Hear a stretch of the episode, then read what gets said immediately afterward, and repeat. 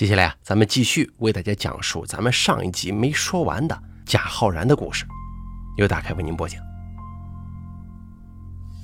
接下来发生的这一件事啊，让我断定，我父母如果再跟贾培然在一起，会有生命危险的，也让我拨打了人生中的第一个报警电话。因为贾培然一直偷家里的钱，我只能买了一个不锈钢保险柜，把钱给锁了起来，钥匙交给了我爸，让我爸随身携带。导致了贾佩然的用钱梦想直接就此破灭。那天晚上吃饭时的眼睛啊，就跟狼一样盯着我们三个，好像是随时要准备出击了。吃了一会儿，看我们都没有理他，他就说他要用钱。我们还是不说话，他又重复了一句。我平复了一下心情，还是拿出了一个长辈该有的姿态跟他说：“我不能给你钱，包括以后零花钱也只能给你一半。”你偷了家里太多的钱了，这是对你偷钱的惩罚。他忽然从兜里掏出一把剪刀来，指着我们大叫：“说，给我钱！”我一看，那把剪刀是我们自己家放在厨房的，尖头最锋利的一把，不知道什么时候已经到他手上了。他拿着剪刀指着我们，让我们给他钱。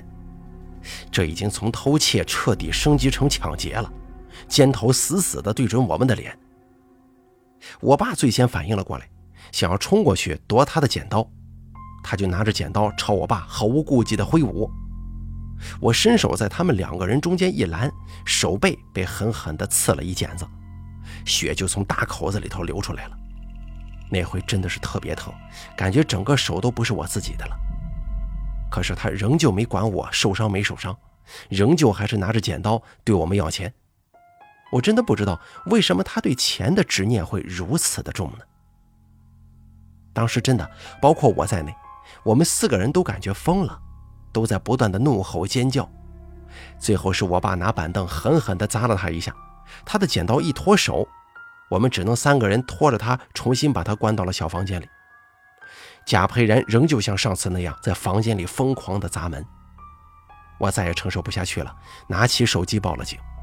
在电话里把情况跟警察说了一遍。过了十来分钟，警车来了的那个时候，贾佩然还在疯狂的踢门呢。等警察到了，我们去开门的时候，踢门声戛然而止。我们跟警察说了一下情况，包括孩子偷钱、持刀威胁、砸桌子什么的都说了。警察还是决定去看看孩子。等警察开门去看他的时候。正看到贾佩然拿着一本书坐在课桌上，还微笑着跟警察说：“叔叔好。”他脸上露出了招牌一般的笑容啊，还像小学生遇见老师一样鞠了个躬。警察问了他几个问题，他都是很轻声轻语的回答，像是一个做错了事情、真诚忏悔的孩子一样。最后，警察也就是做了个笔录，这件事情以家庭纠纷不了了之了。因为可能是警察来的缘故吧，贾培然那两天比较消停，但我知道他只能关在那个小房间里，绝对不能让他出来呀。小房间里还为他专门装了个厕所。说实话，我真的觉得对不住我父母啊。我父母那两天几乎是要求我把他领走，还要求我跟他爸爸离婚。每次吃饭都是我把饭给他送进去，他没意见，但我看到他人的时候啊，还会莫名觉得不寒而栗。那等待老公来的最后三天，是我个人觉得很煎熬的一天，真的晚上睡觉都只能半睡半醒啊。我爸出来倒个水，那影子一晃，我都会觉得是贾佩然来了，真的就怕这小子半夜里会来杀我。好不容易熬到孩子爸爸回来，一进门，我父母就要我们两个去办离婚，因为有了这个孩子，我们都会活在恐惧和害怕当中啊，连他们也一样。他们是真的害怕这个后外孙了。我们当初啊，真的以为孩子只是叛逆，或者说他无法从他生母的死当中走出来而已，都还会尽力的做好老人的安抚工作。知道来龙去脉之后，孩子的爸爸这次是真气了，又是拿着皮带狠抽孩子，又是抄板凳，并且要他呢给我父母道歉认错。贾佩然被他爸爸打的时候，就是喘着粗气。眼睛圆瞪着，还时不时的，还时不时的用眼睛盯着我，喘得像是一头暴怒的公牛一样。我知道他当时对我的恨意真的是太深了。我们三人重新回到郑州以后，知道这孩子是绝对不会有学校要了，因为两个人又都要工作，只能先让孩子留在家里，等后期再想想办法吧。因为贾佩然是个惯偷，我们只能跟上一次一样，买个保险箱，把钱都放在保险箱里，再找个柜子锁起来。几天下来没发生什么事儿，但是没过多久，我就发现我放在床头柜里的玉镯子还有珍珠项链都不见了。玉镯子是我奶奶留给我的，可以说是传家宝，我真的不可能不重视的。项链也是很值钱的宝物，是我出嫁之前买的。我老公还让我多找找，会不会我记错地方了？我说不可能，明明就是放在盒子里的，那只有可能是贾佩然干的了。我们直接把孩子拉了过来质问他，让我没想到的是，他居然直接就承认了，直接说：“没错，东西就是我拿的。”当我们要他拿出来的时候，他说：“拿去切着玩了。”我像疯了一样的冲进他的房间，就看见我奶奶留给我的手镯丝毫不掩饰的放在课桌上，旁边躺着一把美工刀，珍珠项链已经散落一地，手镯也早就被刀片划得凌乱不堪，还有很多粉末洒在了桌子上，上面都是一条一条白色的划痕。我当时看到的时候，真的失去理智了，直接拽着他的衣服，带着哭腔的语调质问他是不是他干的。他又一次很爽快的直接承认了，很直接。问他为什么要这样做的时候，就三个字：报复你。之前就听过我跟他爸爸谈过这两个首饰对我很重要的事儿，正巧被他听到了，他就拿来当做报复我的筹码。那一刻真的是我人生当中最生气的一刻，我不顾理智的冲向他，想要打他。当时脑子里想的就是绝对不能原谅，一定要打他。他也像不要命一样的冲上来跟我对打，还叫嚣着让我滚出这个家，不然有我好受的。一个十岁的孩子让我真的感受到了无穷的痛苦，我也像失态了一样，疯了一样，揪着他的头发跟他厮打在一起，嘴里发出痛苦的哭吼。最后还是老公把我们两个拉开，我崩溃的哭了一下午，因为那个手镯对于我来说真的太重要了。我一直以为贾佩然只会偷钱，没钱了他知道抢劫也搞不到就停手了。可是我万万没想到他会为了报复我偷首饰呀，还把首饰全部摧毁。这件事情的结局依然是贾佩然被他爸爸打得青一块紫一块。但这孩子呀，就好像是免疫疼痛一样，还歪过头来看看气得发抖的我，意思好像是在说：“走着瞧。”从贾佩然切碎手镯以后，过了两个礼拜，我才慢慢走出来。后面我们两个那几天真的是见风对麦芒啊！我当时也想通了，他只是一个十来岁的孩子，而我是个成年人，他能把我怎么样呢？于是对待他呢，也没有了以前的温柔和放纵，基本上就是对他冷冰冰的，也不跟他说什么话。因为经历了那么多事情，这孩子的危险程度我是太知道了，所以当时啊，除了就是继续生活之外，还要继续跟他过下去。等过了大概差不多一星期左右，贾佩然居然主动过来跟我道歉了，他很诚恳地向我阐述了那几天他做这件事情的缘由。还有，他说他现在觉得很后悔，我一直对他不错，他不应该这样对我。说完，还面带微笑的想要给我一个拥抱。因为我当时还在气头上啊，就没理他。后来，孩子的爸爸也说，再观察观察吧。如果孩子再也没什么暴力倾向或者可怕举动，可能啊，只有某些机构适合他了。我也只能表示同意。令我吃惊的是啊。在接下来很长一段时间里，贾佩然表现的完全就像是个正常孩子，真的就是那种普普通通男孩该有的生活。虽然中间也有一些小矛盾，但都不是什么大问题，我们都能克服跟和解。因为孩子的暴力倾向很严重，我们当时的计划是先把孩子看看能不能治好，再找入学的机会。时间来到了二零零三年夏天，这之前偷手镯之后呢？贾佩然一直给人的感觉就是他已经走出来了，正在逐渐成长为一个正常孩子。时不时的还会讨我们的欢心，给我们捶捶背呀，啊，捏捏腿呀，倒个洗脚水什么的。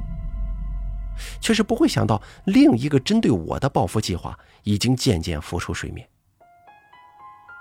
还记得那天是七月份的一天，我在我们家后院晾被子。那天太阳特别毒，温度很高，我就觉得非常口渴。当时只有我跟孩子在家，所以我就顺口问了一下贾佩然：“能不能给我拿瓶水啊？”过了一会儿，他就把水给我了。我直接拧开瓶盖喝了一大口。当时喝下去之后呢，觉得这个水不对劲儿，味道有点变质，又有点发酸。当时我误以为是柠檬水，又喝了两口，但是不知道为什么越喝越不对劲儿，并且呢越来越感觉恶心。当时还以为自己热糊涂了，没多想，喝了之后就继续干活。然后晚上的时候，我开始剧烈呕吐，感觉嗓子跟胃都特别不舒服。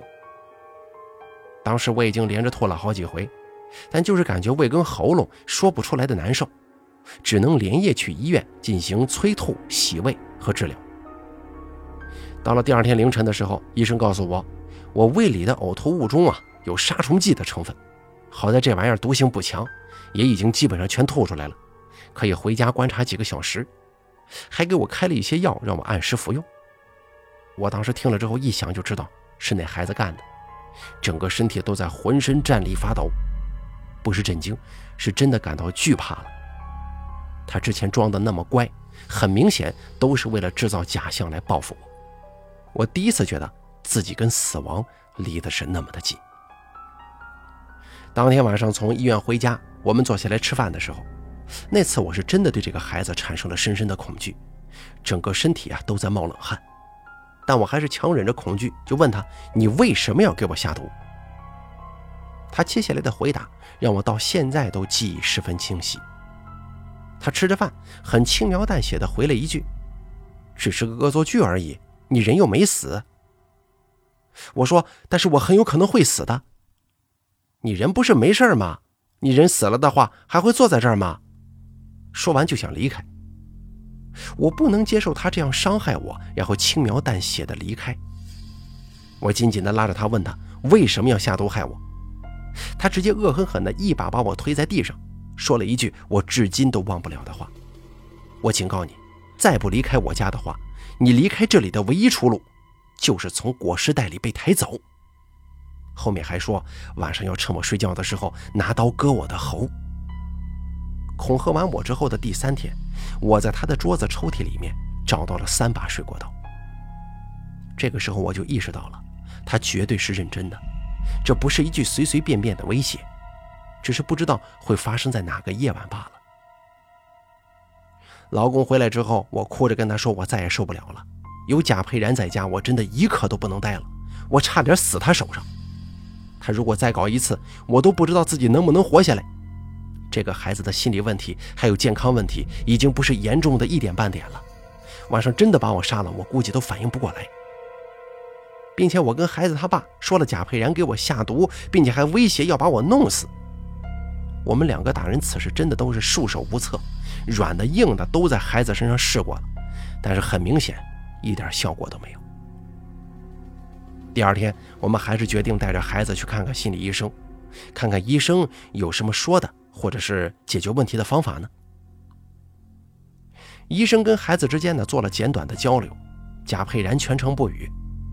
医生说，不管怎么跟他交流谈心，他就像个闷葫芦一样不说话，还用眼睛瞪他，一副很不服气的样子。他能很清楚地感觉到这个孩子有点不一般。我们把贾佩然这近几年干的事儿全都跟心理医生说了一遍，因为贾佩然全程不配合，拿他没办法嘛。而心理医生给我们的建议是，最好啊，这种极端的孩子能找一个青少年心理问题行为矫正机构来进行专业化的矫正培养。很多他见过很暴力的孩子进去之后，出来以后呢，都会变得逐渐恢复正常，甚至很多最后啊都能自己完成学业了。他说可以把孩子放到这一类的机构里面去试一试，最好是有教育资格证和有点知名度的。我们听取心理医生的建议之后，也是不断的搜寻查找，动用一切关系，迫切的想要把孩子的病给校正治好。差不多查询了一个星期左右，最终选定了上海的一家青少年问题校正机构中心。因为这家教育机构呢，资历还有评价都不错，甚至还有孩子出来之后成功考上大学的。打电话给对方咨询，对方说，基本上百分之九十八的孩子到了他们那儿出来之后都能恢复正常，至少坏毛病会改掉一大半的，让我们不用担心，安心的把孩子交给他们。当时我们真的别提有多兴奋了，真的被这个孩子害得太久太久了。如果这次真的能治好，那无疑是帮了我们全家一个大忙。我们也是真的没有其他办法了。当时我们想的是，这次应该没问题，毕竟人家是专业的。可万万没想到的是，贾佩然是那百分之二啊！送走贾佩然，差不多大概过了半个月吧，上海那边就来了电话。说他们要给我们全额退款，建议我们来上海一趟，当面谈一谈贾佩然的问题。我们两个人赶到了上海那家青少年行为矫正中心，他们当着我们的面说，他们也想让孩子变好，但贾佩然是个危险系数极高的孩子。到了中心以后，仅仅四五天就跟管理他的辅导员作对，用河南话骂他们。辅导员阻止他，他还把墙上的灭火器拆了下来，对着辅导员和导师乱喷。最过分的是，他教唆一个有重度自残行为的女孩子，让他崩溃。因为班上时不时的就有开展自助会嘛，贾佩然跟那个女孩分到了一个互助小组。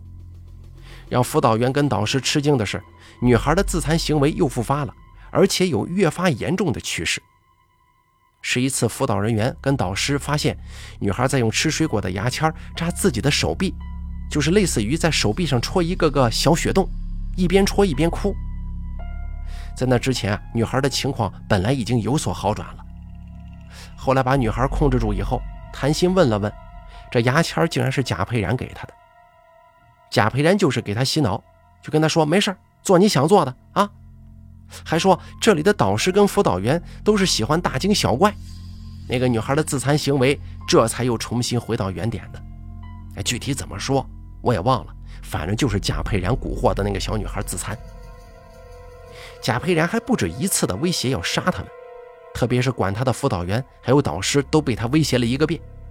他还经常不配合的逃掉心理课程，辅导员们来找他，他就把墙上的灭火器拔下来对他们喷。他们还说，这孩子有个恐怖的征兆。平常画画休闲的时候啊，贾佩然画的内容是全家人躺在地上，所有画的人身上都戳着刀子，或者脖子上系着绳结。有些话里只有我，有些话里有他爸爸，还有一些其他陌生人。他们给的最后结论是，贾佩然应该被关起来，他的危险系数非常高，危害社会那是迟早并且板上钉钉的事。至少在他们这边是一丁点办法也没了。他们不是没有遇到过有暴力行为很明显的孩子，但是贾佩然很明显的已经超过了暴力行为的范畴。他们建议我们另请高明吧，至少在他们这儿，贾佩然是看不到希望的。哎呀，没办法呀，我们只能三人重新回到郑州。孩子的爸爸头发瞬间白了很多，回到家以后一直抽着烟，沉默不语。刚回到郑州的一个月后，贾佩然又做了一件让我们所有人都觉得恐怖至极的事儿。我就在这里简单说一下吧。孩子不知道什么原因对游泳产生了兴趣。夏天，贾佩然就去一个游泳馆游泳，因为当时他的游泳水平并不是很好，还处在学习阶段。当时一个男生也是天天去，这个男生呢，身体各方面都比贾佩然要强壮。可能是游的时间比贾佩然要早一点吧，所以不管是速度还是游泳姿势，都比贾佩然要好得多。之后案发的前一天，好像是这个孩子嘲笑了贾佩然一下，说他游泳像旱鸭子啥的。总之呢，就是贬低贾佩然游得很差劲。第二天去的时候，贾佩然把他引诱到深水区，说是要比赛憋气。当那个男孩的头沉到水里的时候，贾佩然狠命地按住他的脖子，不让他把脖子伸出来。因为那个男生的体重比贾佩然要重，所以在水里面剧烈挣扎。贾佩然呢，就用尽全身的体重加上膝盖，压在他背上，导致男孩整个身子被压在了水底。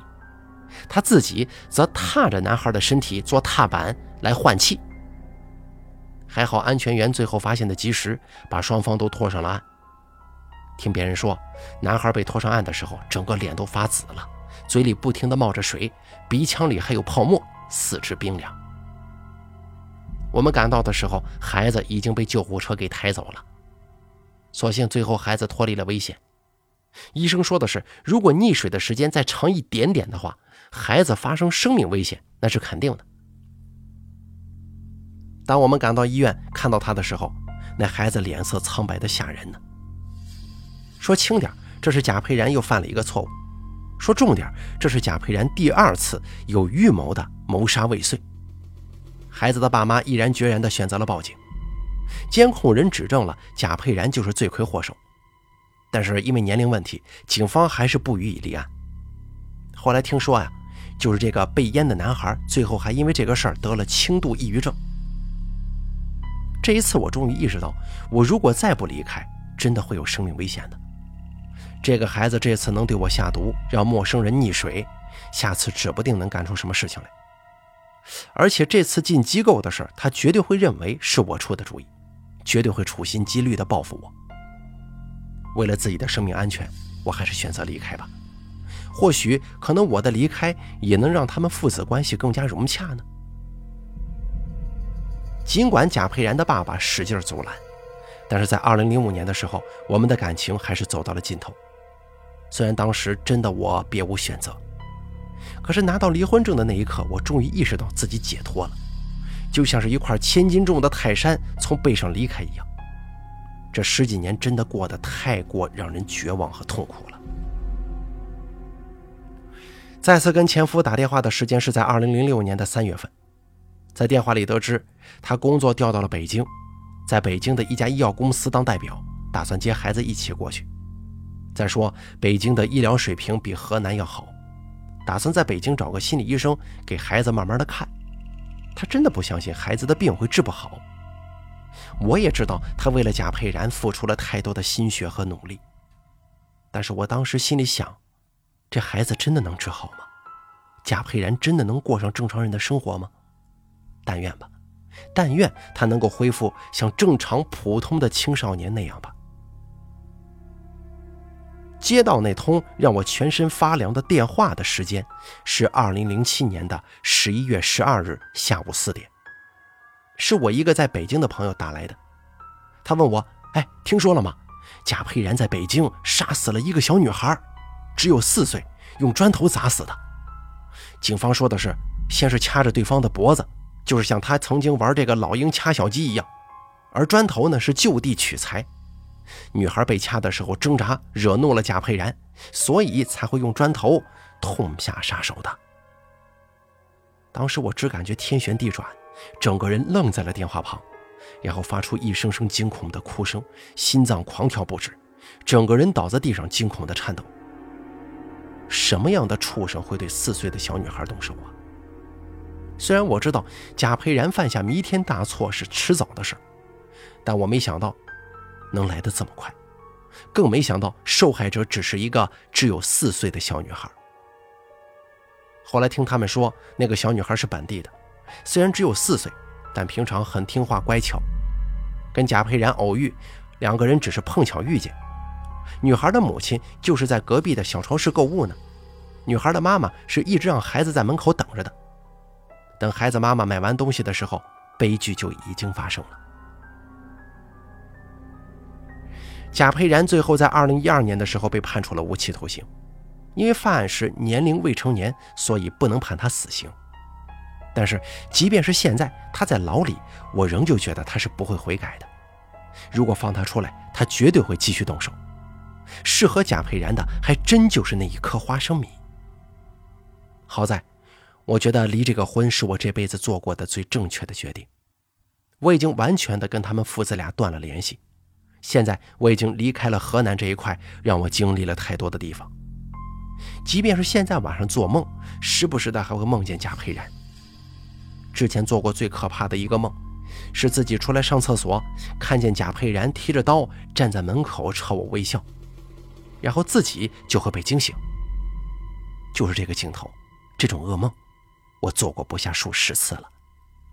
之前每当朋友说怕鬼的时候，我当时心里想啊，鬼哪有贾佩然可怕呢？在这里告诉大家的是，发生在贾佩然身上的每一件事情都是真实的，不会有任何编造的成分。里面可能会有我说的有点添油加醋的成分，但事件都是属实的。只是想让大家知道，这个世界上天生坏种的孩子是真实存在的。在这里啊，也跟大家说一下，我到现在为止并没有再婚，也过得很好。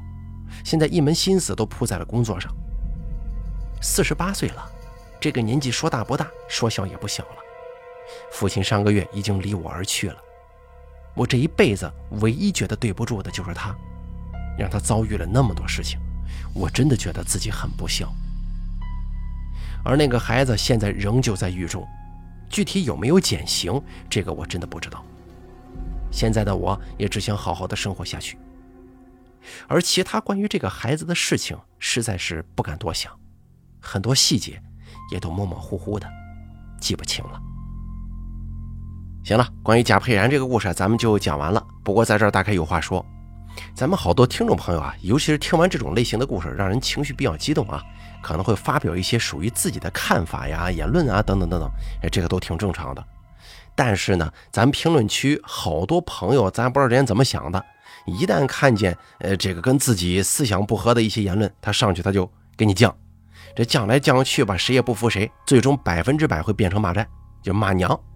到最后私信里去骂，甚至开始一对一了。